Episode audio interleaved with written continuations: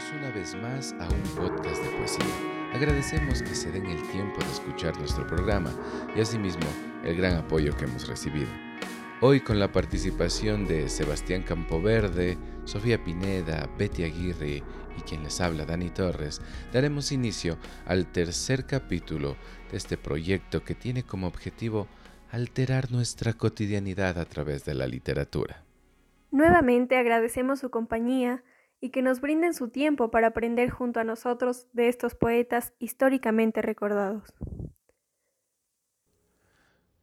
Un podcast de poesía es un espacio para salir de las noticias cotidianas y disfrutar, pues, de eso, de la poesía. No pretendemos hacer un análisis académico, antropológico o tener la última palabra, pues no somos escritores, todavía. Lo que hacemos es disfrutar, disfrutar de los textos de estos grandes autores y compartirlo con ustedes, salir un poco del ámbito académico, solo un poco, y conversar como amigos. Bueno, pues hoy hablaremos del poeta Medardo Ángel Salustiano Silva Rodas. Más conocido como Medardo Ángel Silva. Seguimos compartiendo con ustedes la poesía y la vida de estos grandes escritores. Contamos con su apoyo constante y qué mejor que con sus valiosas opiniones. Recuerden dejarnos su like y por supuesto participar con nosotros. Empezaremos este nuevo episodio de un gran ecuatoriano con un excelente poema en la voz de Dani que nos compartirá un poco más de los escritos de este personaje. El reloj. Tu juventud de música, de fragancia y de trino Huele a magnolias húmedas, a mojada receda. Es un olor carnal y espiritual, un fino olor que llevo en mí sin que olvidarlo pueda. De tu blancura me habla el lucero divino. El ruiseñor conoce tu voz y la remeda, y la divagación del viento vespertino trae el recuerdo de tus cabellos de seda. De luto de la ausencia mi corazón se viste y, porque te recuerdo, mi noche es menos triste.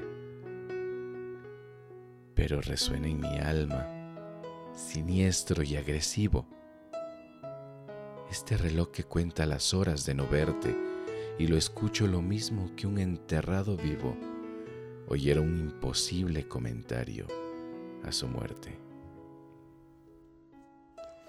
Este poema refleja la pureza de un amor verdadero, de un amor que Silva observa desvanecerse. Es un escrito que realmente nos muestra cómo la despedida de un amor nos desgasta, porque en un punto se vuelve nuestro único pensamiento. Es hermoso este poema. Muestra tanta pasión de un amor eterno, pero al parecer la desilusión del mismo, dejándolo en el viento y terminando un poco triste también, con algo de soledad. Yo creo que este tipo de poemas hacen que quienes los escuchamos tengamos una conexión inmediata, ¿no? Con el escritor, algo realmente indescriptible. Quería compartirles igualmente este poema que lleva por nombre Llamé a tu corazón. Llamé a tu corazón y no ha respondido. Pedía drogas fatales, sus mentiras piadosas. En vano. Contra ti nada puede el olvido. He de seguir de esclavo de tus plantas gloriosas.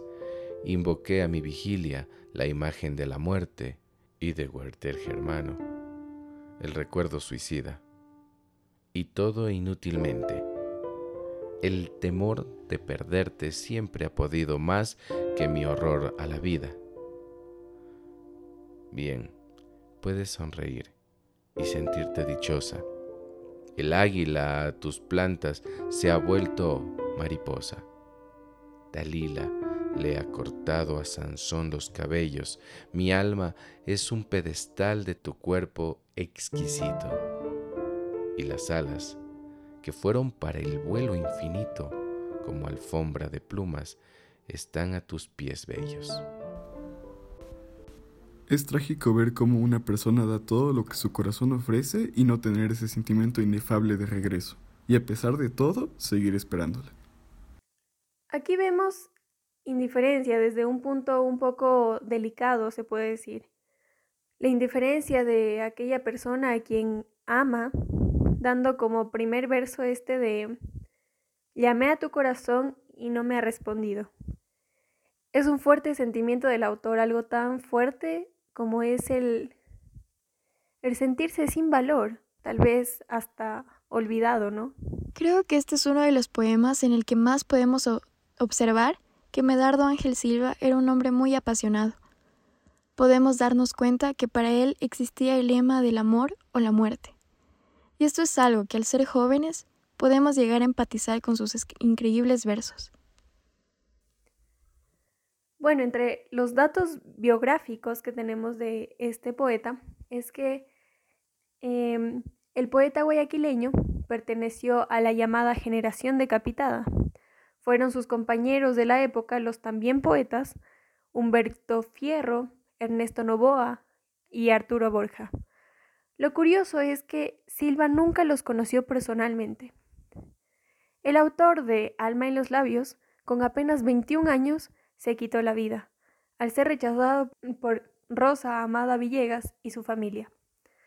Decidió suicidarse pegándose un tiro con un revólver en su cabeza antes que soportar vivir sin ella. Su muerte fue llevada a un tribunal de justicia, donde citaron a su amada, la familia y varios testigos. El jurado, luego de receptar los correspondientes testimonios, determinó que hubo suicidio. En un artículo, el cronista Rodolfo Pérez Pimentel escribe que los lentes que usaba Medardo no se debían a que era miope ni astigmático, sino más bien que le daba mayor elegancia, pues siempre buscaba aparentar mayor edad. Siempre trató de sobresalir en lo que se podría considerar como un círculo burgués de la época en Guayaquil.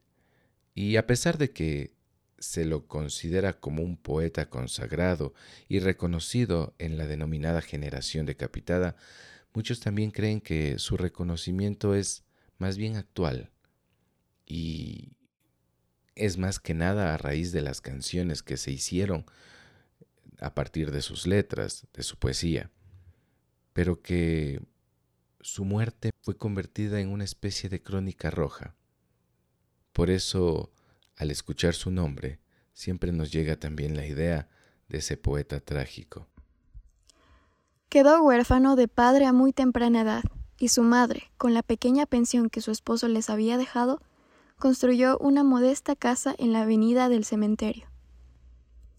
De niño entró a estudiar a la escuela de la filantrópica, cercana a su casa. Por esa época, todas las tardes, descansando sobre una hamaca, contemplaba el interminable desfilar de los entierros rumbo al cementerio. De allí la fijación que el poeta expresaría más tarde hacia la muerte. También de niño le gustaba mucho la música e incluso solía practicar con frecuencia el piano. Bueno, y ahora les compartiré el poema Dance de Nitra, que es uno de los más bonitos de Medardo, y dice así: Va ligera, va pálida, va fina, cual si una alada esencia poseyere. Dios mío, esta adorable danzarina se va a morir, va a morir, se muere. Tan aérea, tan leve, tan divina, se ignora si danzar o volar quiere, y se torna su cuerpo a una a la fina, cual si el soplo de Dios sostuviere. Sollozan perla a perla cristalina, la flauta sin ambiguo miserere, las arpas lloran y la gusla trina, sostened a la leve danzarina, porque se va a morir, porque se muere. La manera en la que relata la tragedia de una manera tan ligera y nos muestra cómo poco a poco la danzarina cae en aquel infortunio me parece simplemente impresionante. Es realmente algo de alabar el hecho de que la poesía de Medardo es delicada, suave y hasta estremece con esa dulzura. Pero lo que expresa con esto es bastante fuerte, algo que para muchos lo vemos muy lejano, ¿no? Algo como la muerte. Y yo creo que aquí se presenta en flor de piel, en dulces palabras. Queremos recordarles que este podcast no pretende hacer un ensayo de cada autor o un análisis profundo de la estética o composición de estos textos. No, El sentido de este podcast está en la nostalgia, la alegría o incluso la tristeza, en cada uno de los sentimientos que nos genera cada poema. Y esperamos que a usted también le pase igual. Bueno, yo les quiero compartir un poema que la primera vez que lo escuché, pues lo escuché en canción y es muy bonito, se llama Se va con algo mío. Se va con algo mío la tarde que se aleja. Mi dolor de vivir es un dolor de amar. Y al son de la garúa en la antigua calleja, me invade un infinito deseo de llorar.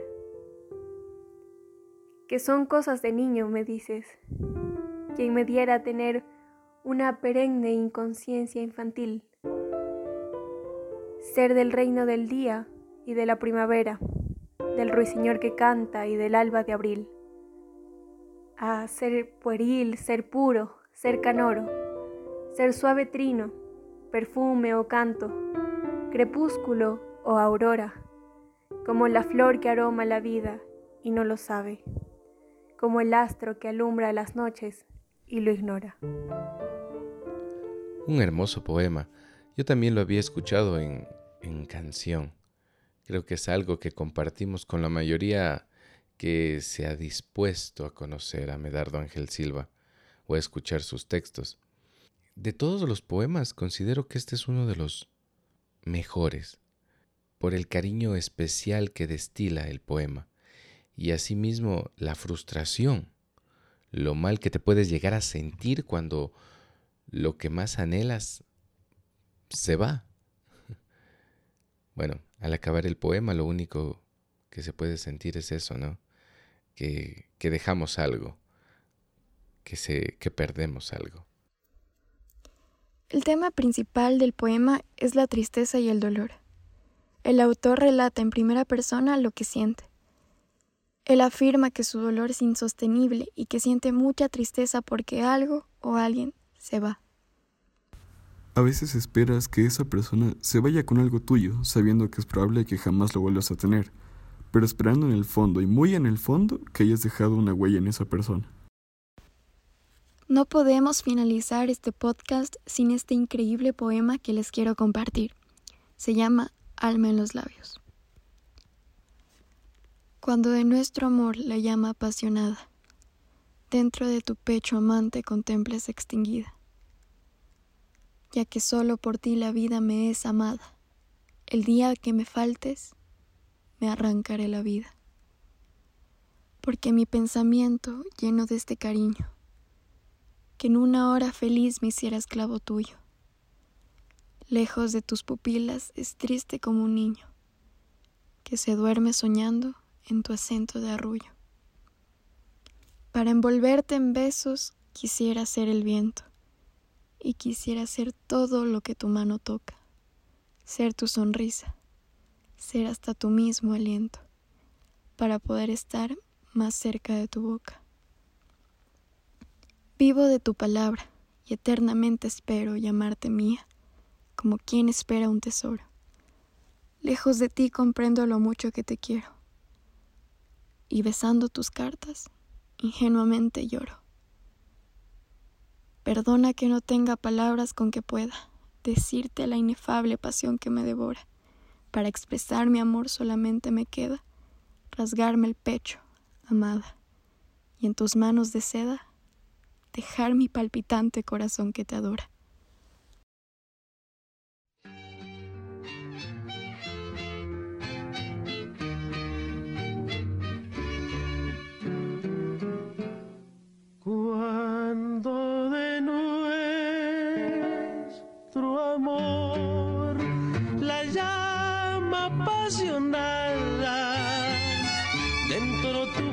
Amante contemples extinguida, ya que solo por ti la vida me es amada.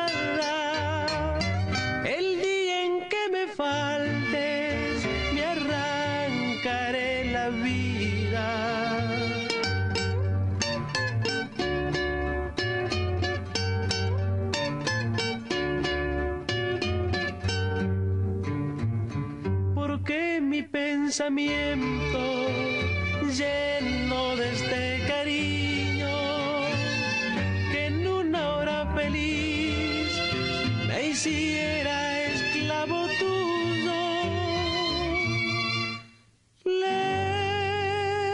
Lejos de tus pupilas es triste como un niño que se duerme soñando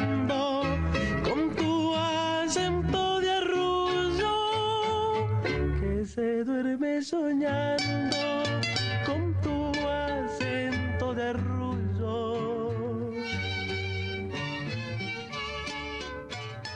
Con este poema damos por terminado el tercer episodio de un podcast de poesía. Agradecemos todo el apoyo que hemos recibido de su parte. No olviden dejar sus comentarios y sugerencias. Fue un gusto haber compartido con ustedes lo grandiosa que es la poesía ecuatoriana. Hasta luego. Esperamos que les haya agradado este tercer capítulo. Hasta un próximo episodio. Buen viento y buena mar. Comentarles que para nuestro quinto y último episodio de esta temporada de un podcast de poesía, vamos a leer a diferentes autores, diferentes poemas eh, que sean gusto de nosotros y gusto también de ustedes. Coméntenos, déjennos sus sugerencias y los autores y poemas que ya nos han sugerido igual serán incluidos en este episodio. Muchas gracias.